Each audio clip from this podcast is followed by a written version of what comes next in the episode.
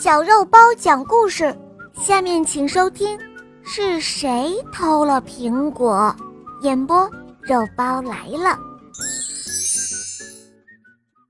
小熊种了一棵苹果树，但是苹果树上的苹果总是被偷。小熊非常的生气，他想要查出偷苹果的究竟是谁。于是这天，小熊就把小白兔、小猴子、大灰狼、小松鼠都召集了起来，询问他们究竟是谁偷了苹果。大家都说自己不知道。小熊就跟他们说，他用红色的画笔在他们的背上画画，只要问心无愧，明天背上面画就会消失。并且和大家约定第二天见面。小猴子回到家中坐立不安。第二天早上照镜子，发现背上的画没有消失，就用肥皂水洗干净了，这样自己就没有嫌疑了吧？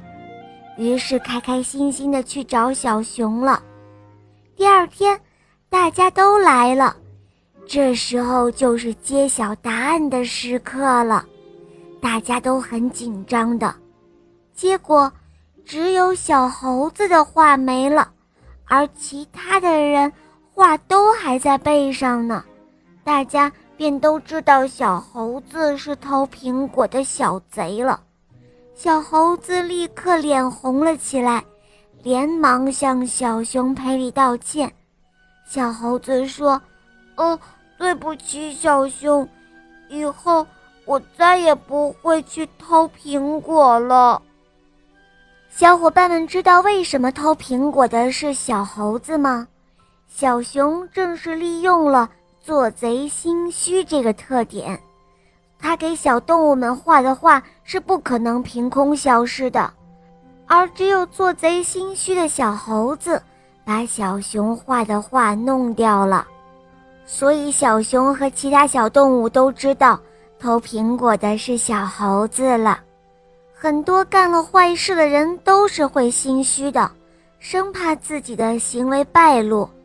既然这样害怕，那么就不要干坏事。小朋友们，你们也要养成良好的品德，不能做坏事哦。很小的坏事也不要做，不要贪小便宜。要拒绝诱惑，拒绝一切不是真善美的事物。你们明白了吗？